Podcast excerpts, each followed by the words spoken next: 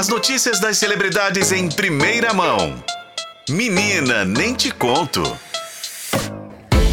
Renato Lombardi, boa tarde para você. Boa tarde, Renata Brita, tudo bem? Tudo bem. Desde a última vez que a gente conversou aqui na sexta-feira, muita coisa aconteceu no Big Brother. Nossa, teve festa, teve liderança definida, teve uma participante que eu não sabia se estava querendo roubar o lugar dos artistas, estava fazendo uma festa lá. Me lembrou muito Suzana Vieira, do tipo, não tem paciência para quem tá começando agora, me dá esse microfone aqui.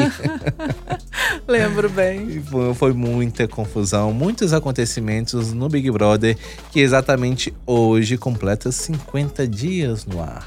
Ou Olha. seja, chegamos na metade do programa neste ano, ainda faltam aí mais 50 dias. Mas vamos falar dos acontecimentos que levaram, inclusive, à formação de um novo paredão. Vamos voltar então na sexta-feira, só para recapitular, gente. Teve aquela prova de resistência que as campeãs foram Beatriz e Isabelle.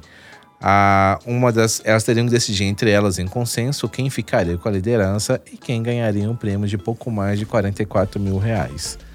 As duas queriam ter a liderança, não por poder mandar alguém para o paredão, mas porque elas queriam ter uma festa para elas, né? Motivo muito nobre, só que não. É, mas lá no consenso acabaram resolvendo o programa ao vivo lá que a liderança ficou então com Beatriz e a Isabelle ficou com o dinheiro aí, com a Bonfuf, em pouco mais de 44 mil reais, como eu falei. No sábado teve uma festa lá na casa com Xande de Pilares e Joelma. Teve um momento que eu fiquei extremamente constrangido porque eu não sabia o que, que a Beatriz queria fazer. Havia uma escadinha que dava acesso ao palco, a Beatriz ficou lá na, no topo da escada, na frente, pulando loucamente na frente do, do de Pilares. Eu entendo perfeitamente com que você pode ser fã, você pode é, ficar feliz, em êxtase por você estar encontrando uma pessoa que você admira, porque o show é muito bacana. Mas ela tava demais. Bem a- Exagerou. exagerou. Então, é que ela fala que ah, porque eu sou feliz, que ela vai fazer um ombrinho com o Belo, com a Ludmilla, sabe? Compreensível ela ficar feliz, mas acho também que a gente tem que ter um bom senso e saber até onde que é o limite. Faltou ele fazer igual o Roberto Carlos, lembra? Num show que ele mandou o fã calar a boca. É. Exatamente, faltou isso. E é uma situação que repercutiu nas redes sociais. E aqui não é ninguém falando que ela não pode ser feliz. Não é isso, gente. Mas ela tem que ser feliz, é o direito dela, mas ela também precisa saber um limite, porque ali também ela estava no jogo e o pessoal estava alertando que dependendo do que ela fizesse ali, poderia todo mundo tá, ir pro tá com nada na casa, que seria uma xepa grande que todo mundo ter é, restrições, né, em questão de alimentos e acabar o VIP e, a- entre outras punições que a casa poderia vir a sofrer. Então acabou sendo de uma certa forma egoísmo da Beatriz, não foi ninguém penalizado por isso, mas né, não precisava. Ontem teve a formação Desnecessário. desnecessário. Ontem, então, teve a formação do paredão, a Bia novamente no centro das atenções, porque, como líder, ela tinha que fazer uma indicação e ela surpreendeu indicando o Rodriguinho. Ela tinha colocado na mira quatro participantes: Michel, Giovana, Fernanda e Rodriguinho.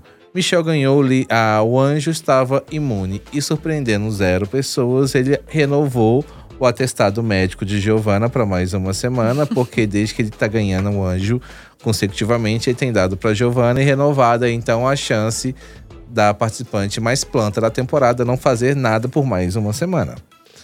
É, então sobrou aí no, na- no alvo de Beatriz, Rodriguinho e Fernanda. Numa estratégia combinada com o próprio grupo, ela acertou de mandar o Rodriguinho para o paredão, porque aí o grupo dela poderia, a casa poderia indicar a Fernanda, então duas pessoas do quarto Gnomos irem para o paredão. Acabou que a Fernanda foi parar no paredão, mas não por voto da casa, porque a Lady ela tinha gan- ganha, comprado o poder Coringa, que era o poder da palavra, tinha o direito de mandar alguém para o paredão, então Fernanda foi para o paredão, assim como Lucas Buda foi para o paredão, porque a Isabelle, por ter ganhado a prova junto com a Beatriz, ganhou também o direito de mandar mais uma pessoa para o paredão e ela mandou o Lucas Buda. E a casa votou no Bin Laden. Então o Bin foi, foi o mais votado pela casa, rolou a prova bate-volta, que só não contou com a participação do Rodriguinho, que foi indicado pela líder Beatriz. E no fim das contas, quem levou a melhor foi o Bin Laden, que se safou. Senão teríamos aí dois camarotes nesta berlinda.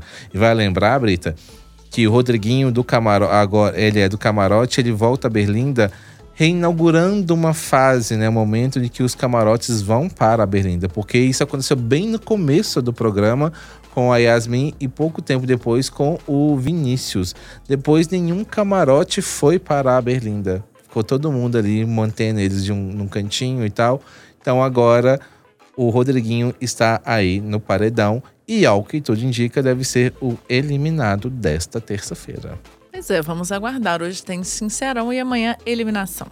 Exatamente, vamos ver como vai ser o Sincerão da semana, o que, que ele vai entregar pra gente e se ele vai contribuir para o resultado do paredão de amanhã. Então, tomara que o Boninho esteja inspirado igual da última vez. Nossa, cartas. que tava assim, né?